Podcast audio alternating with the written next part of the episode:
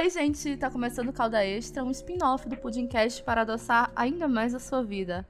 Eu sou a Cintia Pudim e hoje nós vamos falar sobre coisas do Planalto Central, também magia e meditação. Brincadeira, gente!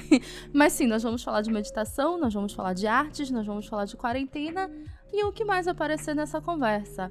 E eu digo que nós vamos falar porque, é claro, eu não vou fazer isso aqui sozinha, não. Hoje eu tô com Everton Gon, um artista visual daqui da minha terrinha. Oi, Everton! Olá. E aí, pessoas, tudo de boa? Espero que sim. Todos sobrevivendo? Espero que sim também. Como eu disse lá no começo, o Caldeira é um spin-off do Pudim que veio para adoçar ainda mais a sua vida e ele não tem uma frequência definida. Se vocês já seguem o Pudim, vocês devem ver que ele é bastante errático mas ele sai nos domingos que nós não temos, Pudimcast ou Pudim Amarelo, sendo nosso terceiro spin-off.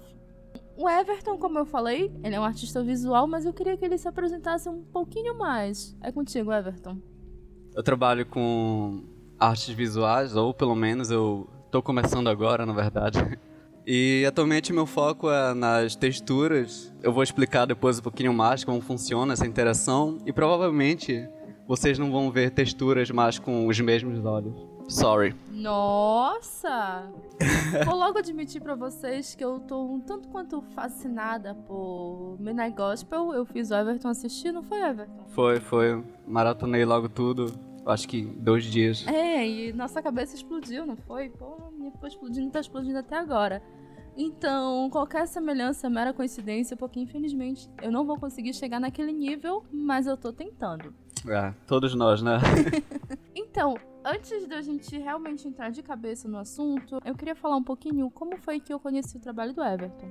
Primeiro que Belém é um lugar muito pequeno, cara. Todo mundo se conhece, todo mundo é ex de alguém. Se a gente começar a conversar aqui, com certeza a gente vai encontrar um ex em comum. Ou uma ex, nunca se sabe. Eita. Com certeza, todo mundo já se pegou nessa cidade. Né? Mas o Everton é amigo de uns amigos meus e eu já tinha visto alguns trabalhos dele no Twitter. E aí do Twitter eu pulei pro Instagram e eu achei muito interessante algumas das. Acho que são pinturas digitais, certo? Sim, sim. Pode ser considerado pintura digital ou. Eu chamo de destruição e teste digital. Nossa. Acho que é o nome mais impactante. Realmente, bastante impactante. E aí, quando eu tava fazendo a pauta do último episódio do Pudim Amarelo, que era Sons Misteriosos, na mesma época o Everton publicou no Twitter que estava pedindo para as pessoas mandarem músicas para ele, que ele ia pintar o que aquelas músicas, como posso dizer, o que aquelas músicas passavam para ele, quais os sentimentos que elas passavam. Eu achei interessante, decidi investigar um pouco mais e cheguei assim, Ebro, me conta aí que papo é esse. Né, que viagem. que viagem é essa? E foi daí que a gente começou a conversar um pouco sobre arte e ele me explicou um pouco de como funciona isso de pintar sons, desenhar sons e eu queria muito que a gente começasse por aqui. O que exatamente significa pintar um som ou pintar uma música? Bom, para mim tem uma parte totalmente sensorial, na verdade. Às vezes eu consigo captar através da melodia da música determinadas nuances de cores.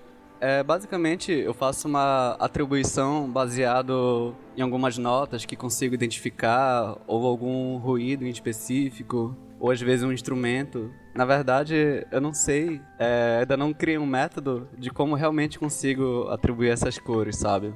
Mas eu acredito que é muito aquela coisa de ajustar graves e agudos mentalmente, né? E eu atribuo essas cores. Por exemplo, para mim, né, às vezes as cores mais graves têm cores um pouquinho mais escuras agudos tem um pouquinho mais claros, mas dependendo da música isso pode mudar. Então eu sinto e eu começo a pintar naquele mesmo instante. Eu consegui explicar? Foi uma viagem ainda? Viagem, mas eu acho que eu tô começando a entender. No episódio passado do Pudim Amarelo, nós falamos um pouco do espectrograma, né? Que seria a identidade visual da música, digamos assim, que ela vai mostrar mais ou menos onde temos pontos de calor, onde temos uns ruídos mais graves e tudo mais. Seria mais como se tu criasses algo assim, tipo, sons graves e sons agudos vão te dar sensações diferentes, tu vais destrinchando esses sons, é isso? Isso, isso. Eu vou identificando eles, né, através da melodia, e a partir disso eu começo a atribuir determinadas cores. Na verdade, eu nunca parei para pensar o porquê que eu atribuo determinadas cores a determinados tons mais agudos ou graves. Mas, na verdade, eu nunca parei pra pensar isso. Eu apenas faço no automático e tá lá, sabe? Eu não considero isso dom divino e nem algo sinestésico, sabe? Como as pessoas sinestésicas que veem cores é, através de palavras, né? Uhum. Mas eu considero isso apenas é, uma forma que eu encontrei de me divertir, conseguir, né? É meio que fazer a minha leitura do que aquela música passa, ou melhor, do que aquela melodia passa para mim. Então, desde aí, acho que acabei criando um determinado padrão, sabe? É, foi isso que me chamou a atenção. Quando tu falaste sobre isso no Twitter, eu até cheguei a questionar se era sinestesia. Mas não, tu explicaste que era um exercício que tu vinhas fazendo há algum tempo, certo? Sim, sim. Fui desenvolvendo com o tempo. Mas como foi que começou isso? Um belo dia tu acordaste, hum, vou pintar uma música? Eu não lembro como comecei, mas eu lembro que o pontapé inicial foi quando eu comecei a, a ver né, alguns tipos de texturas que pareciam muito pinturas. E até um belo dia eu tava escutando uma música do Of Monsters and Men. Eu falei, ah, eu vou escutar essa música aqui e vou começar a pintar por cima dessa textura e ver que tipo de de cores, que tipo de pinceladas eu posso obter escutando essa música. Eu comecei a gostar muito disso. Então, eu passei a, a simplesmente pintar mesmo, escutar e ao mesmo tempo pintar. E isso foi desenvolvendo uma espécie de padrão. Eu meio que que eu acho que consegui encontrar um sistema, né, para atribuir determinadas cores a determinados tons. Então, foi uma certa evolução aí. Mas tu chegaste a pesquisar alguma coisa sobre isso ou é totalmente empírico, vai totalmente no teu feeling? É, eu nunca cheguei a pesquisar sobre isso, mas eu considero que não seja uma sinestesia. Considero que seja apenas uma forma que eu encontrei de conseguir expressar o que a melodia me passa. eu acho que posso dizer assim. Sim. Foi, foi teste, sabe? Fui treinando e hoje em dia eu consigo fazer com mais facilidade.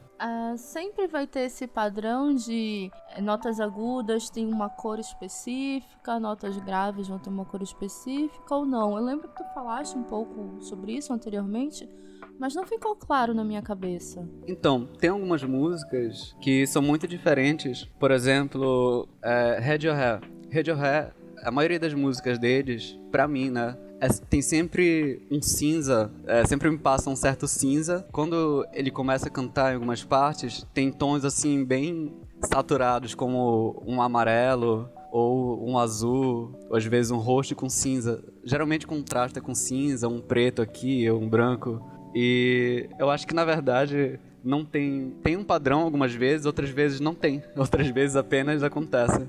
É muito difícil de explicar, sabe? Eu acho que ainda não consegui me entender. apenas faço. Eu acho que a melhor forma de fazer as coisas é apenas fazer, né? Principalmente quando a gente tá falando de arte, não é? Eu parto do princípio que é importante, sabe? Pelo menos para mim, é importante se expressar de alguma forma. Então essa foi a forma que eu encontrei. Deixa eu te perguntar, tuas artes são digitais ou são analógicas, eu diria, é, pincel e tinta ou tu fazes sempre no meio digital? São todas digitais, né? A maioria delas. Geralmente eu parto a partir de uma textura, né? Que, enfim, tem várias texturas é, pelo mundo, algumas são da própria natureza, outras têm uma determinada influência humana, né? Mas enfim, daqui a pouco eu explico isso. Mas eu posso dizer que sim, todas elas são digitais eu acho que é uma nova forma, uma forma muito mais divertida para mim, né? Porque eu posso experimentar determinados efeitos, determinadas ferramentas em específico, principalmente na parte de destruir a imagem ou pegar uma imagem que sabe aquela imagem toda borrada que tu tirou? Eu até postei no Instagram um dia desses que eu fiz umas artes muito loucas a partir de uma foto borrada. para mim foi fantástico. Mas como é que tu fazes isso? Tipo, tu aplicas efeitos, tu Como eu não, não entendo. tipo assim, se eu pegar okay. uma foto normal, como eu poderia aplicar essas texturas ou destruir a foto, como tu falaste antes? Eu vou aplicar um efeito, eu vou dar uma borrada nela? Como funciona? Então, geralmente eu pego meu foco principal são as texturas. Por exemplo, a textura de um móvel ou a textura de uma esponja, ela tem determinados contrastes naturais, né? E você consegue identificar. Quando eu passo isso pro computador, eu vejo com muito mais clareza e a partir disso eu começo a repensar. Às vezes tem algumas texturas em que eu tento imaginar, e se ela fosse um pouquinho mais líquida? Aí eu começo a, a deformar, né? Começo a deformar e começam a surgir resultados que até eu me impressiono às vezes. E depois eu vou adicionando cores, e depois eu testo em negativo, eu inverto as cores e acaba chegando num resultado bem inesperado na maioria das vezes. Algumas vezes tem um objetivo específico, outras vezes eu faço apenas em como o que aquela textura me proporciona, sabe? Eu faço uma releitura. É assim o meu processo. Basicamente é ou deformar ou modificar as cores através de saturação, contraste, né, sombra, luz, coisa que qualquer aplicativo tem e isso que é o divertido, sabe? Você não precisa de, de nenhum programa pago pra, pra fazer isso. Alô, Acho Adobe, que... saudades Adobe, beijo. pois é, não, não ia falar. Pode falar mesmo. E isso que é, é o divertido. Você poder explorar e a partir de uma, uma simples textura você cria um tipo de arte, né? Ao meu ver. Então. Tá, vamos recapitular. Tu vês essas texturas, tu vais criando em cima delas e aí tu dizes que qualquer pessoa com um aplicativo pode fazer isso. Uhum. Corajoso, olha, tu realmente nunca viste meu Instagram, né? Porque se eu fizer isso, não vai dar certo. É, o importante é testar. é. Quando a gente estava aqui no Queima Pauta, tu mencionaste que tu procura as texturas nas coisas, ou melhor, tu encontra as texturas, né? E que às vezes tu vens andando pela rua e de repente paras para observar uma ferrugem, certo? Sim. E aí, tipo, aquela textura causa algum sentimento em ti? Ou então tu fotografas para depois trabalhar alguma coisa em cima? Ou foi algo passageiro? Então, tem algumas texturas que causam um certo sentimento, sim. Eu lembro uma que tirei uma foto de uma ferrugem, né? Mas antes de tirar a foto, eu fiquei o tempo observando aquela ferrugem porque parecia muito o espaço, né? Fotos de espaço, tem as estrelas e tudo mais. A Via Láctea, algo besta, né? Para quem... Mas enfim, Diferente. eu fiquei maravilhada. eu fiquei maravilhado com aquilo. Eu falei, nossa, que legal. E depois eu comecei a notar que aquilo foi uma textura, né? Mas, ao meu ver, foi um tipo de arte feito pelo próprio tempo. Olha só que bonito. Nossa, que então, poético! Então... que poético, né? Então, eu olhei para aquilo e falei, nossa, que lindo isso. Aí eu tirei a foto. A única coisa que eu modifiquei foi deixar um pouquinho mais escuro, né? Pra lembrar um pouquinho mais como se fosse a Via Láctea mesmo, as estrelas, o espaço e tal. Tem outras que eu apenas estou passando e vejo, nossa, que textura estranha, eu gostei, vou tirar foto. e eu tiro foto e eu, eu fico guardando, né? Então até que um belo dia eu falei, eu falo, ah, hoje eu vou criar. Então eu pego lá aquela textura tal e começo a criar em cima. vejo que tipo de sentimento vai rolar. Às vezes é algo bem bizarro. Mas o divertido mesmo é criar, sabe? Isso que para mim é o melhor. E o melhor de tudo é olhar depois e ficar pensando sobre aquilo, ver o que que eu enxergo. Não sei o que as pessoas enxergam, na verdade. Mas houveram pessoas que falaram, nossa, que estranho, amei. Outras que falaram, nossa, isso parece uma pintura, mas não é uma pintura. Enfim, houveram já várias reações bem interessantes. E eu acho isso muito divertido. Deve ser muito divertido andar contigo na rua, hein? Deve ser sempre uma caixinha de surpresa, não é? é não sei se divertido, né? Não sei o que meus amigos vão dizer, mas. mas sim, às vezes do nada eu me pego olhando para uma textura na parede ou no chão e eu simplesmente tiro foto. Às vezes as pessoas ficam, what the fuck, o que, é que ele tá fazendo? Acontece. E aí eu tava dando uma fuçada aqui no Instagram eu notei que algumas fotos tu fazes uma espécie de memorial de como a foto era e como tu foste trabalhando em cima dela. Esse, esse histórico da foto, tu costumas guardar ou cada foto é única, tu mexes uma vez e pronto? Tu não tem mais a original? Ah, tá. Então, eu, eu guardo tudinho assim, bonitinho e tal. Porque às vezes a partir de uma mesma textura eu posso criar uma coisa totalmente diferente. Hum. É, na verdade, às vezes acontece de eu pegar uma textura, eu começo a criar. E depois, a partir disso, eu crio várias outras coisas de vários outros estilos. Aí, ainda mais eu que sou indeciso pra caramba, então eu fico, nossa, qual eu vou postar? Então tem muito guardado, muita textura guardada e é original também. Então, tipo, tu já tens uns 4 HDs de backup assim na tua casa só pra garantir, né? Tipo isso, na nuvem então. Nossa, ok. e aí a gente deu toda essa volta e vou te fazer uma pergunta um tanto quanto pessoal. Não briga okay. comigo. Mas para ti, o que é arte? Hum, ok, vamos lá. E não vale olhar na Wikipédia, tá? Não, não, já fechei aqui a aba. então, é, pra mim, né? Por favor, gente, não me julguem que for artista aí, mas pra mim. A arte, né, ao decorrer da história, ao meu ver, ela teve muito aquele sentido de ser um ofício, ou ainda de conhecer uma determinada técnica, ou ainda uma maneira de expressão. É, esses três, né, que eu observo assim no geral. E eu acho que eu me encaixo muito mais no sentido de expressão. Chega a ser até uma parada meio romântica, ou ainda. Acho que na verdade sincera em expressão também. Aquele tipo de arte que ele tem a tendência de intervir, né? Através de uma crítica social, por exemplo. Então, enfim, para mim é no sentido muito mais de expressão, onde eu posso transmitir ideias, sensações e sentimentos através da, dos meus testes, né, de, de técnicas e texturas principalmente. Inclusive, espero um dia chegar no nível em que eu posso dizer, ah, essa é a textura de uma pessoa apaixonada, sabe? Ou então, ah, essa é a textura de uma pessoa que tá com raiva. Um dia eu chego nesse nível. Estamos todos contando com isso. então, a arte seria uma forma de tu te expressares, né? Então, na tua leitura, a arte é uma forma de nós nos expressarmos para o mundo, certo?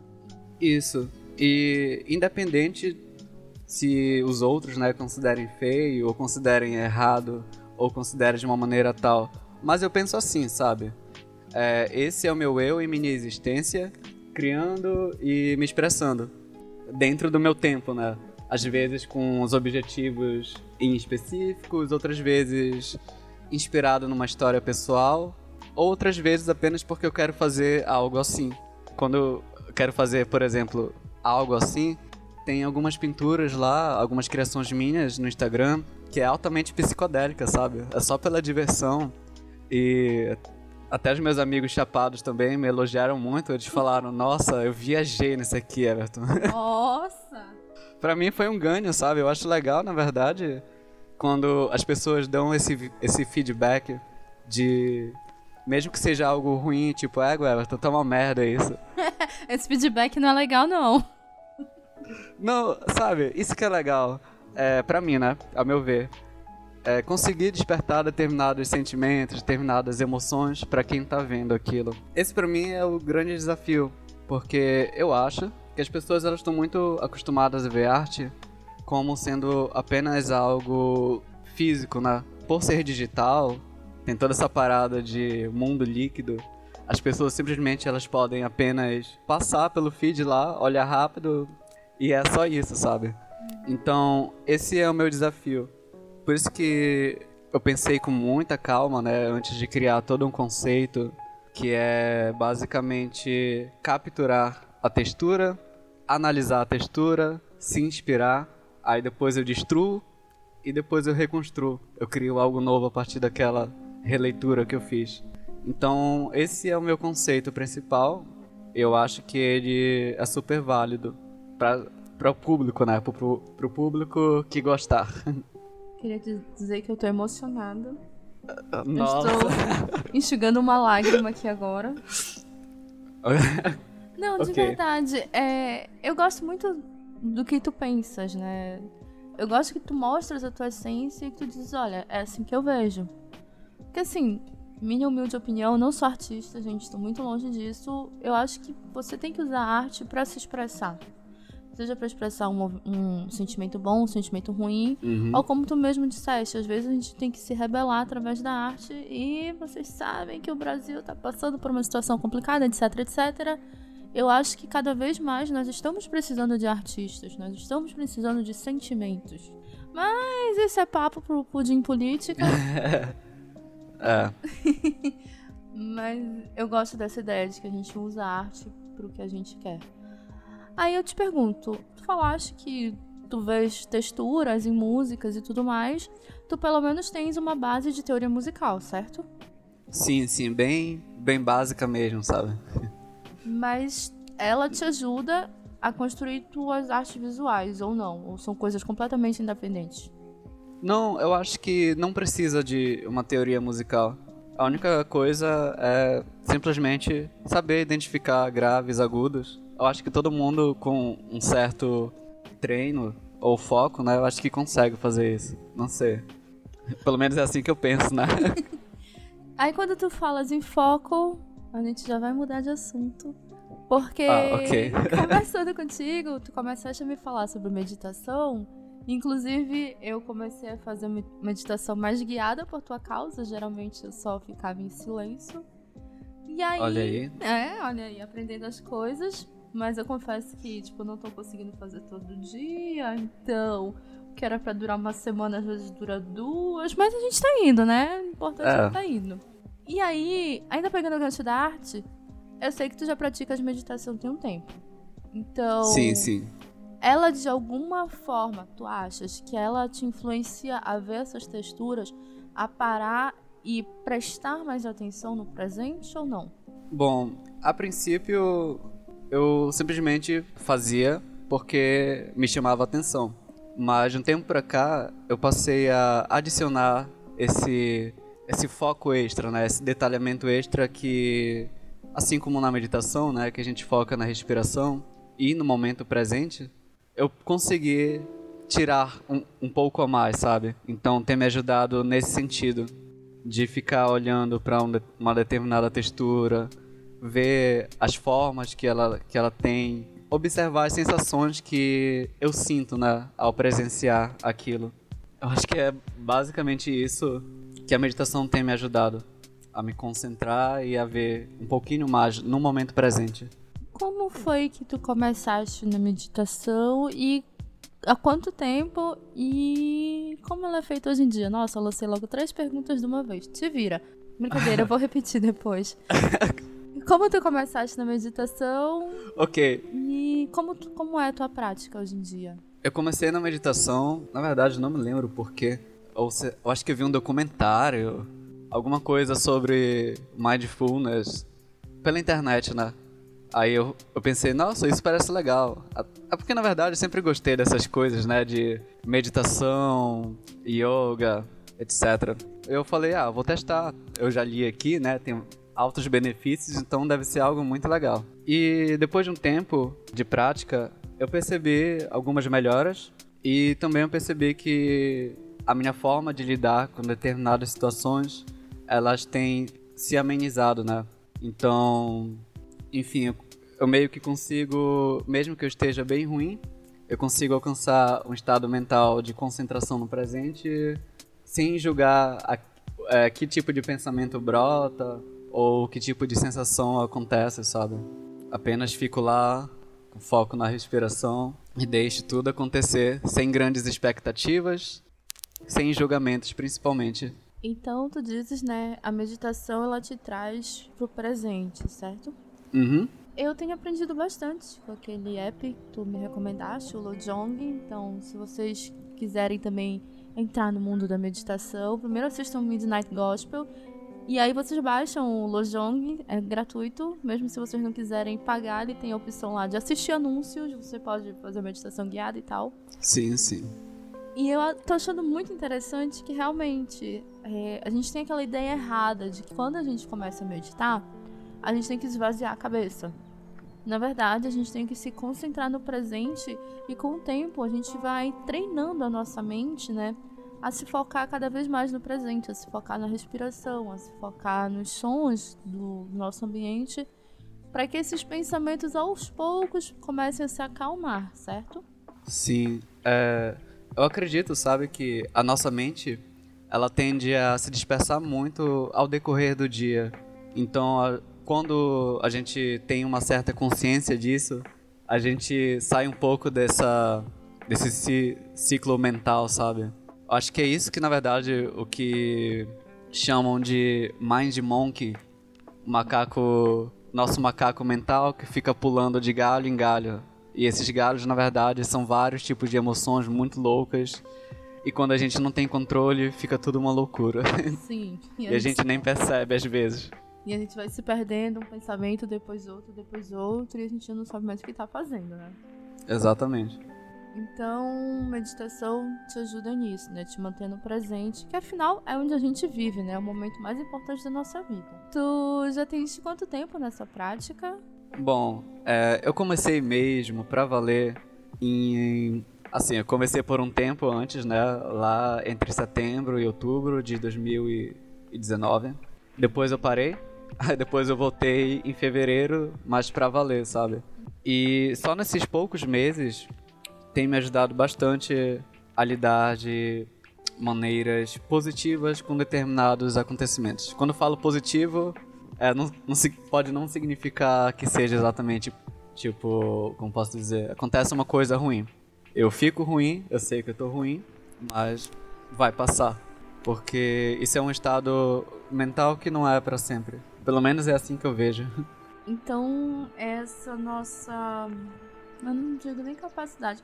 Esse nosso reconhecimento de que as coisas passam, certo? Os sentimentos fluem. É, acredito que seja, seja isso. É uma, é uma coisa muito interessante, pelo menos é assim que eu me sinto, né? Eu começo a meditar, eu sento numa posição confortável, ou me deito mesmo, e começo a fazer exercício de respiração pelo nariz, né? Expirando, expirando. É, sem, ah, claro, uma coisa importante, quando você for expirar e respirar, quando você for fazer né, esse exercício de respiração, você tem que ter. Você não, não precisa, na verdade, ser algo controlado, apenas deixa acontecer naturalmente. Ah, não. Isso não foi alguém do samba que, aconte... que falou isso? Isso. então, ele tava certo. Então, só deixa rolar e começa a se atentar às sensações do corpo com o ar de curiosidade, sem pré-julgamentos, sem julgamentos. E quando você vê, simplesmente, de alguma forma, você se sente bem. É uma coisa muito louca. Eu confesso que logo nos primeiros exercícios, que pelo Lojong, gente, isso aqui não é public post, o Lojong não está pagando pra gente, infelizmente. Mas logo ah. nos primeiros exercícios, ele pede para você ir se concentrando em partes do seu corpo, se concentrando na sua cabeça, no seu ombro e tal e pede para você respirar. Eu achei muito difícil respirar com a minha panturrilha. Eu achei impossível esse exercício. Porque tem umas coisas assim, absurdas. Questão de prática, né? É, não dá, eu não tenho percepção, eu não tenho muito controle, acho que, do meu corpo. Não sei o que está acontecendo do pescoço para baixo. Então, é uma parada meio complicada. Mas eu tô aprendendo. E assim, como eu já faço uso, acho que seria essa expressão, como eu já faço uso de acupuntura há alguns anos, confesso que é uma técnica, são técnicas no caso de meditação, que tem me ajudado. E olha, se vocês têm a oportunidade de fazer acupuntura, façam e meditem enquanto vocês estão com a agulha no corpo. Cara, é maravilhoso. É uma Nossa. vibe, é, é muito bom, porque assim, a acupuntura, ela já obrigatoriamente vai te fazer parar. Tu não consegue ficar fazendo várias coisas com um monte de agulha no teu corpo. Então Até você... porque, né, se mexer é meio Nossa, complicado, dói. eu acho. E dói, gente. eu acho que dói, né? É, tenho uns pontos que, nossa, dá vontade de chorar, só de ficar parado. Se mexendo, então, meu Deus do céu. Mas assim, a acupuntura, ela já é uma coisa que te faz parar. Só que uma coisa é você ficar lá parado e a sua mente o tempo todo, tá, eu preciso ir embora. Vai acabar a sessão, eu vou pro trabalho, eu vou para casa, eu vou pegar trânsito, etc. Já com, com essas práticas de focar na respiração e tudo mais, você vai ficando cada vez mais leve. É incrível. Geralmente, quando eu saio de uma, uma sessão de acupuntura ou de meditação, eu saio mais leve, até um pouco meio zonza, acho que de tão relaxada que eu tô. Às vezes eu tenho essa sensação também quando eu termino de meditar. É, é muito interessante. Bom demais, né? Sim, sim. Sou, sou suspeita pra falar que já tô fazendo acupuntura tem uns anos aí, mas é, nossa. Recomendo pra todo mundo, gente. Inclusive, vamos ter um outro. Vamos ter o pudim zen, outro pudim zen, né? Só sobre, sobre acupuntura, qualquer dia desses. Vou só precisar encontrar alguém que, que tope gravar comigo sobre acupuntura. Porque eu sei aquele básico, né? Eu começo a ler, eu tenho com quem tirar dúvidas, né? Mas, né? Quando a gente chega na página 2 é um pouco diferente. É, imagino. Eu não conheço nada de acupuntura, então. Menino, estuda, Tô bom demais. aprendendo agora. Nossa, é maravilhoso. Sabe, isso aí eu posso falar. Nem toda acupuntura envolve agulha, por exemplo. Para quem tem medo de agulha, você tem alguns pontos de acupressão, você pode só fazer pressão neles, não precisa da agulha, já dá uma aliviada. Mas tem muita coisa na internet que, cara, não existe, sabe? Não dá tem gente que fala, ah, não, porque quando você tá com dor de cabeça, você pressiona um ponto aqui, ali, não sei o que. Se você não souber exatamente o ponto, nem tenta, que você vai acabar tendo um derrame aí, vai ser pior. Brincadeira, não vai ter um derrame, mas pode acabar fazendo mais pressão. Eu vou logo falar pra vocês, quando vocês forem no acupunturista, se ele pegar na mão de vocês, vocês verem que ele tá olhando assim pro canto da unha, ele tá indo com a agulha na direção, assim, na lateral da sua unha, não deixe ele chegar perto. Porque esse ponto é extremamente dolorido. Caramba. Ó. Nossa, mas isso é acupuntura ou tortura? Exercício. Todo mundo olha pra mão. Vamos pegar aqui a mão esquerda, o anelar. Você hum. sabe que a, a unha aqui e tal, né? Do lado da unha, cara, não parece, mas esse ponto é extremamente dolorido. Se vocês começarem a apertar com a outra mão, vocês vão sentir é um ponto assim foda. Não, não deixa, cara. Hum. O acupunturista que ele for fazer contigo não deixa, porque é capaz dele levar um soco. É muito dolorido. Mas assim. ok, anotado. Nesses anos, né, que eu já venho. que eu sou adepta, digamos assim. A gente acaba aprendendo algumas coisas, como por exemplo, o ponto fica dolorido, reativo, né? Porque a energia tá parada naquela parte do teu corpo. Não necessariamente naquela parte, mas os sentimentos vão se acumulando ali. Por exemplo, uhum. algumas pessoas já devem ter ouvido a expressão que o intestino é nosso segundo cérebro. Tipo, o intestino vai absorver ainda os últimos nutrientes do seu corpo e tudo mais, tudo vai para cá. Então, o nosso sistema digestivo, ele já é extremamente reativo ao emocional. Pô, gastrite nervosa tá aí pra isso. E, cara, tem uns pontos aqui que puta merda. Uau. Nossa, tô aprendendo aqui. Nossa, né? faz total sentido isso, gastrite nervosa. Faz, porque Nossa. a gente fica engolindo sapo o dia todo, dá nisso. Descobri a pólvora agora. Mas, cara, tem uns pontos aqui que são super doloridos. Só da pessoa chegar assim com a mão, nossa. E às vezes é um ponto, tipo, que você nunca imaginou que iria doer na sua vida. Tipo, do nada, alguém toca. Puta merda, meu Deus do céu. Então, né, tem esse ponto aqui entre as sobrancelhas, que seria o nosso terceiro olho, que é o Intang, que é o olho da mente, digamos assim. Cara, é um ponto que ele te relaxa, mas ele te relaxa de um jeito a primeira vez que punturaram esse ponto em, em mim, cara, eu sonhei. Eu dormi e eu sonhei em inglês. Sabe o que é isso?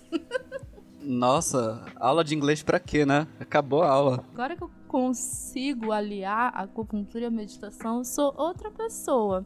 Tem alguns pontos muito loucos, né, no pé. Dizem que são terminações nervosas que podem controlar é, diversas sensações Sim, pelo tem. corpo. Porque, é, terminação nervosa é foda. Mas tem uma outra parte do corpo. Ah, eu tô falando, gente, eu não sou especialista. Conheço acupunturistas e vira e mexe, eu tô tirando dúvida com eles. Mas assim, falar uma coisa para vocês, olha, parem o que vocês estiverem fazendo. Se vocês forem pegar na orelha de vocês, ou se vocês puderem olhar para uma orelha, seja de uma pessoa do lado ou uma foto, vocês vão ver que a orelha tem o formato de um, um bebezinho, um fetozinho, sabe? E todos esses pontinhos aqui, eles vão ter uma correspondência no teu corpo. Cara, isso é muito louco. Dependendo Ok. Do... Acho que não vou olhar mais a minha orelha da mesma forma. Dependendo do local que vão punturar, né? Colocar a agulha, você vai ter um estímulo numa parte diferente do seu corpo, buscando um equilíbrio, né? Buscando que aquela energia volte a circular. Então, às vezes, é preciso fazer sangria na orelha, colocar uma agulhinha, puf, tirar sangue. Cara, mas é tão bom. É uma sensação tão boa, você não tem ideia. É, imagino que seja bom mesmo. Tem pontos que às vezes doem, às vezes não doem. Por exemplo, eu tenho problema respiratório, eu tenho sinusite e tal. Então, alguns pontos, às vezes, se eu tiver muito ruim de sinusite, com sistema muito inflamado, digamos assim, nossa, dói que é uma desgraça ao ponto. Mas quando eu tô tranquila, não dói. É, é fantástico isso. A gente começa a conhecer o corpo através da dor da acupuntura, digamos assim. Voltando para a meditação, tu tens alguma dica para alguém que quer começar ou tá começando agora? Tipo eu, eu tô. Tem, sei lá, 10 dias que eu comecei e fiz 3 dias. Era para fazer todo dia, fiz 3 dias. Olha, ridículo pra minha cara. Mas para quem tá começando, tu tens alguma dica? Bom, baixar o aplicativo, né? Que a gente indicou, acho que já, já é uma boa, porque ele pega, né, desde o início, ele guia, né? Mas a dica que eu dou é que não tem, não tem assim, um mistério ou uma parada mística por trás. É puramente o exercício de foco na respiração e a partir disso você focando na respiração, você apenas deixe que você fica aberto a essa experiência, deixando de, de lado todos os tipos de julgamento, observando tudo, isso envolve sensações, tudo com uma certa curiosidade e também sem expectativas. Então, basicamente, você vai estar sentado ou deitado, respirando e apenas isso. Todo pensamento que surgir, deixe de surgir, mas também deixe ele ir, sabe? É uma coisa muito louca, eu acho que é tipo ficar sentada, ficar sentado numa onda e as ondas passando por baixo. Acho que é isso. Essa é a sensação que eu tenho às vezes. Você apenas está lá, existindo no presente. Outro ponto filosófico, gostei. Falaste que não é nada místico, realmente o aplicativo ele te dá muita informação científica. Não é tipo. Claro, a gente. Todo mundo tá querendo alcançar a iluminação, né? Quer ser um ser melhor. Mas é, mas aí já é uma parada muito mais é, do budismo, né? E nem o budismo, ele é tão... como é que se diz? Ele tem o seu lado, né? Considerado bem místico, mas é uma parada totalmente diferente. É focada Sim. em você e nos outros Tem apenas. Tem um episódio de uma série, um documentário, né, que tu me recomendaste, que vai explicando como o nosso cérebro vai mudando, se moldando, como outras partes dele começam a responder na hora que você está meditando Deixa eu tirar uma última dúvida sobre meditação contigo. Existe algum lugar específico na tua casa para isso, ou na cidade, ou tu meditas em qualquer lugar? Eu medito em qualquer lugar. Por exemplo, pode ser na sala, pode ser no quarto. Uma coisa que é bem interessante é que por mais que esteja um avião passando, parece estar passando dentro do teu quarto, ou uma pessoa falando alto, ou carros buzinando, tudo isso faz parte do presente. As coisas não vão deixar de existir só porque você está sentado meditando. Então, quando você está com foco na respiração, você pode sim escutar todos esses sons, mas eles não vão fazer você ficar saindo do seu estado de meditação. Apenas acontece, assim é a vida. Por isso o foco na respiração. Quando você começar a sair, né, a se distrair, você volta de novo para a respiração e continua esse processo. Tu achas que isso é um problema de hoje em dia? A gente não consegue se concentrar só em uma coisa? Tu acha que a gente precisa dar uma desacelerada?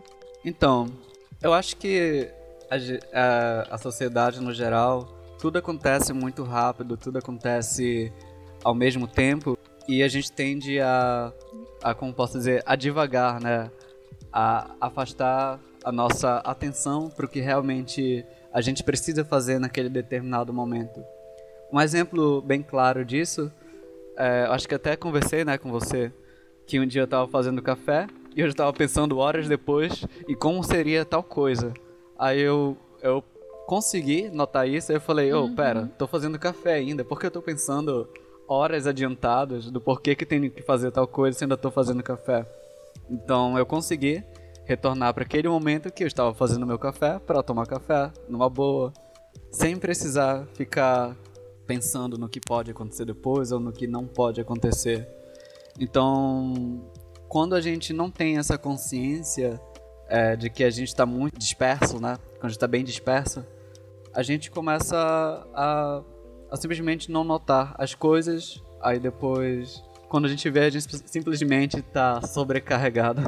Pelo menos é assim que eu interpreto, né? Eu não sou nenhum especialista, mas essa é a minha forma de ver sobre o porquê que a gente não consegue se concentrar. Porque tem muitos estímulos ao mesmo tempo e com foco né, no presente, você aprende a, a ver o que você precisa fazer de uma maneira mais consciente, tomando melhores decisões. A meditação tem me ajudado bastante nesse sentido. Às vezes, né, quando eu começo a sentir aquele mal-estar, né, tipo, pô, não posso sair, eu paro tudo e começo a fazer esse exercício de respiração. Claro, acolhendo, né, sem afastar aquele sentimento de que estou me sentindo mal. Ah, tem, tem um porém, né? As pessoas quando estão se sentindo mal com alguma coisa, elas tendem a lutar contra, elas tendem a afastar. Mas uma coisa que eu aprendi nesse tempo de meditação mindfulness é que a gente simplesmente tem que acolher aquele sentimento, aceitar o que aconteceu ou o que está acontecendo e a partir daí você naturalmente sente que essa sensação ela vai passar. É tipo quando você acolhe aquele amigo que está que tá na bad Aí você fica lá com ele, você conversa um pouco. Há uma certa amizade. Você não vai chegar lá e bater no teu amigo. Hum, assim, depende. Então, depende, claro, né? Mas é. Até porque isso que você tá sentindo faz parte de você. Então, não tem muito sentido você lutar contra aquilo que você mesmo gerou ou que tá sentindo. É assim que, que eu vejo ou que considero que aprendi, né? Por favor, não vão. Não sou nenhum especialista. Tu mencionaste que tu moras só, certo? É, sim, atualmente eu tô morando só. Minha família me abandonou, tá só eu e os sete gatos aqui. e, e aqui eu tô agora. Olha, quem tem sete gatos nem precisa de família, hein, gente? É verdade. Mas assim. Como tá sendo essa quarentena pra ti? Eu tenho perguntado pra muita gente, pra muitos amigos meus, às vezes pra pessoa que eu nem conheço direito, porque eu acho que a gente precisa falar de como a gente tem se sentido, porque nos tempos contemporâneos agora, nessa idade contemporânea, acho que a gente nunca passou tanto tempo dentro de casa sem realmente é. poder ou dever poder. sair de casa. Eu sou uma pessoa reclusa, eu não sou de sair muito, mas por opção. Só que o fato de eu não poder sair nossa, como isso pesa na minha cabeça. É, exatamente. Por exemplo, eu vivia furando o rolê. Eu ia quando. Quando. Não sei, quando tava com vontade. Às vezes, ah, não tô com vontade, galera. Desculpa, não vou. Agora tu já tá prometendo em todos, né? Quase isso. Então eu já. Eu já era mais ou menos assim, né? Mas quando eu cheguei, quando voltei em janeiro, em dezembro, na verdade, para Belém, eu mudei totalmente porque eu falei, não, agora eu vou aproveitar Belém como deve ser aproveitado. Então eu fui embora de Belém. Brincadeira, gente. Amo minha cidade. Saía todo final de semana, era sagrado. E, nossa, eu acho que eu posso considerar que eu aproveitei bastante. E quando a gente já não pode mais sair para quê de final de semana, putz, algo totalmente diferente você querer furar e você não querer, não poder sair, né? Como você falou ainda agora. Eu começo a moldar uma rotina do qual eu não tinha antes. Por exemplo, eu tenho acordado às 5 da manhã quase todo dia. Eu acordo bem de boa. E eu comecei a observar que ao acordar às 5 da manhã, o dia ele tem como posso explicar? Ele tem uma sensação diferente para mim. Hum. É uma sensação bem tranquila, porque não tem nada de barulho. É, nem passarinho tem às vezes, e o céu ele acorda com umas cores muito loucas, então às vezes eu fico tirando foto das nuvens, pra, já pensando em criar algo. Eu passei a, a valorizar esses pequenos momentos que antes eu não tinha, justamente por conta da rotina diária. No início eu senti muito nessa quarentena, de uma maneira bem negativa, do tipo, caramba, o que, que eu vou fazer da vida? Mas atualmente eu consegui reformular uma espécie de rotina do qual eu me sinto bem. Acho que a meditação ela tem me ajudado nisso também, a, a regularizar uma rotina no qual posso me sentir melhor. Mas não vou negar que às vezes bate umas, umas bads assim do nada, tipo, putz, queria, queria muito sair, queria muito beber. falar besteira com os amigos. Prioridades, hein? Prioridades, exatamente, foda. Então eu consegui arranjar esse equilíbrio aí. Trabalhas de casa, tu és freelancer, essa quarentena tá afetando alguma coisa no teu trabalho? Eu já vi que nas tuas criações não, né? Tu acorda cedo, tira as fotos, já pensando em criar. É, as criações estão com tudo. Ai, ótimo. Meu- pois é. Eu, meu trabalho, né, eu sempre trabalhei como freelancer, então não afetou muita coisa. Talvez a única coisa que tenha que afetado, tenha afetado mesmo, é que agora eu deixo mesmo as coisas pro deadline. É complicado, olha, eu só faço no deadline, eu nunca aprendo. Eu sempre falo que não tem nada melhor pra me fazer funcionar do que o deadline fungando aqui no meu cangote, cara. É incrível. Eu fico criativa, eu fico produtiva, eu fico, ó, a mil. Pois é, e, enfim, quando o deadline chega, parece que. Aí, aí é que eu tenho que focar mesmo, porque, enfim, preciso entregar. Normal, normal demais, tá? Todo mundo é assim. Eu não sei se isso é vício do pessoal da comunicação, eu acho que é. Pelo menos assim, quase todo mundo que eu conheço da comunicação funciona assim. Deadline tem que estar aqui em cima, senão. Hum, Pois é, aí fico me perguntando, será que romantizaram o deadline? será? Será que todo profissional formado, tipo, não, eu tenho que chegar nesse nível de deadline para descobrir quem eu sou verdadeiramente e assim então poder apresentar resultados do qual jamais imaginei. Pra começo de conversa, a gente tá chamando de deadline, não é prazo. A gente tá romantizando sim o deadline. Pois é. Putz. Olha aí, olha aí. É, mas a gente tá se virando, né? Quarentena tá indo. Inclusive, nessa semana que nós estamos gravando, Belém, nossa cidade, está saindo do lockdown. E já. Acho que nunca teve, acho que foi um delírio coletivo esse papo de lockdown. Nem coletivo foi, né? Nem coletivo foi, só para os religiosos mesmo que quiseram seguir mesmo com o lockdown, como eu, por exemplo. Eu também. Mas é foda. Não sei o que se passa na cabeça das pessoas. É aquele Complicado. lance, né? No meu bairro parece que só eu tô na quarentena, né? Tá todo mundo vivendo a vida, passeando, levando cachorro pra cagar na rua, sem máscara. Uma coisa que eu peço pra você que está nos ouvindo agora é calma, paciência. A gente vai passar por isso. Vai demorar um pouco pra gente voltar a, abre aspas, normalidade, mas vai voltar. Tempo não existe mais pra mim. Eu não sei mais que dia é. Pois é, pra mim ou é sexta ou é domingo. todo dia pra mim é um eterno sábado à tarde, sabe? Tipo, já come... já passou parte do fim de semana, tu ainda tens o domingo, que geralmente é uma bosta, e alguma coisa vai acontecer depois, tu só não sabes o quê. Quando eu penso em domingo, só lembro do Faustão falando à noite. Pois é, não, cara, Cara, o pior sentimento do mundo é um domingo à tarde. putz. Domingo da tarde pra noite. Porque assim, já começou o Faustão, tipo, já acabou o fim de semana. No dia seguinte volta a rotina e tudo mais.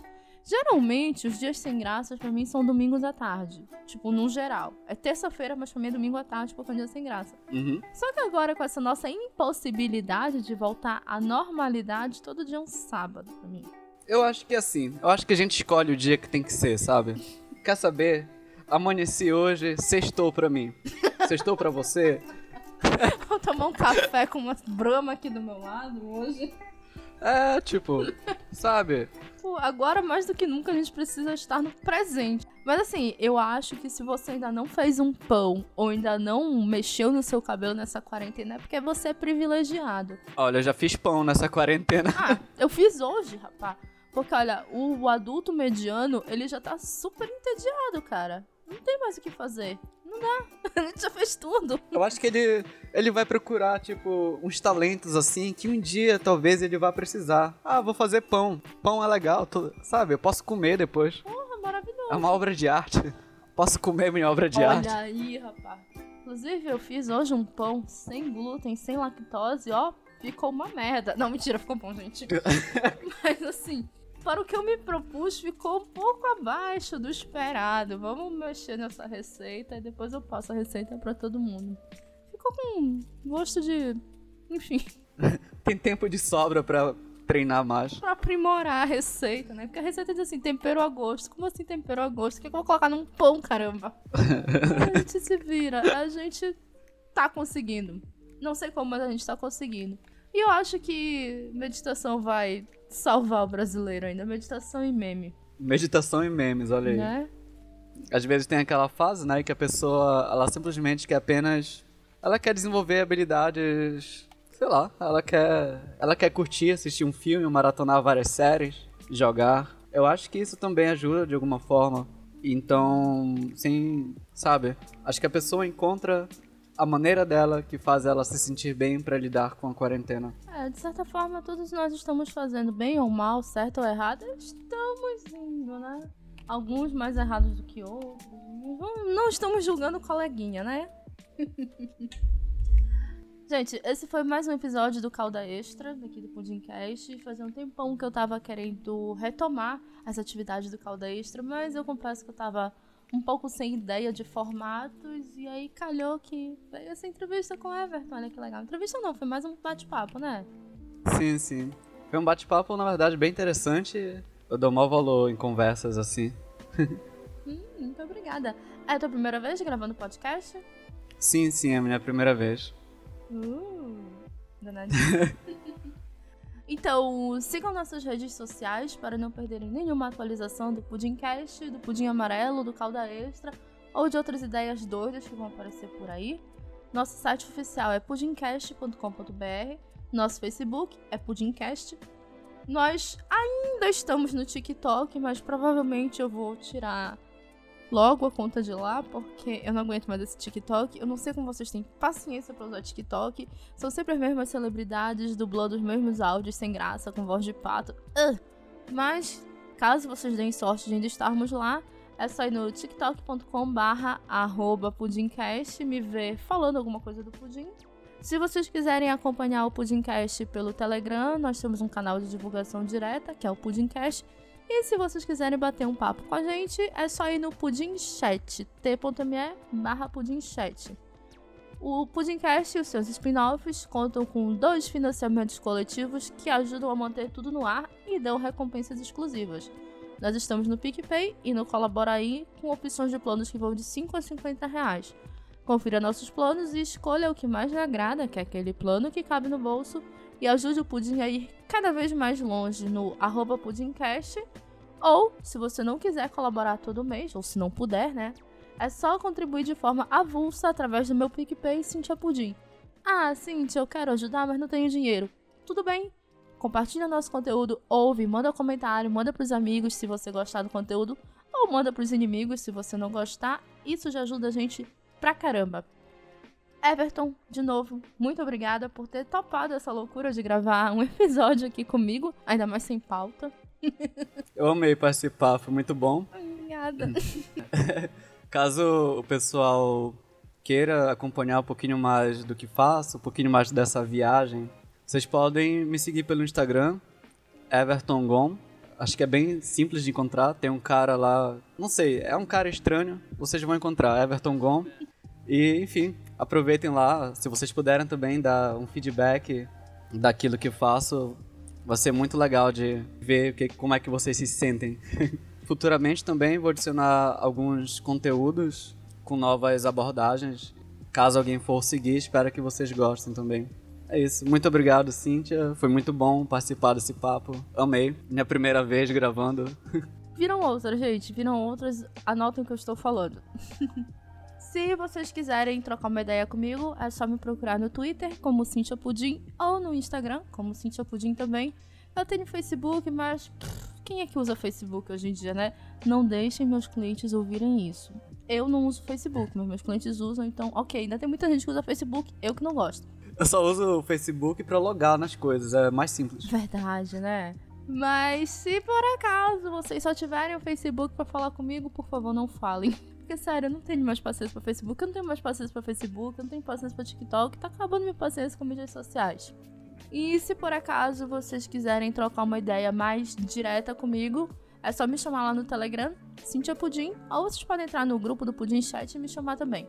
O Pudimcast fica por aqui, nós voltamos daqui a duas semanas, não sei se com pudim amarelo ou com Pudimcast, só o tempo dirá. Eu espero vocês daqui a duas semanas. Everton, muito obrigada. Tchau, pessoas. Se cuidem, hidratem-se. Tentem meditar, vale muito a pena. Tem me ajudado bastante. Se expressem de alguma forma.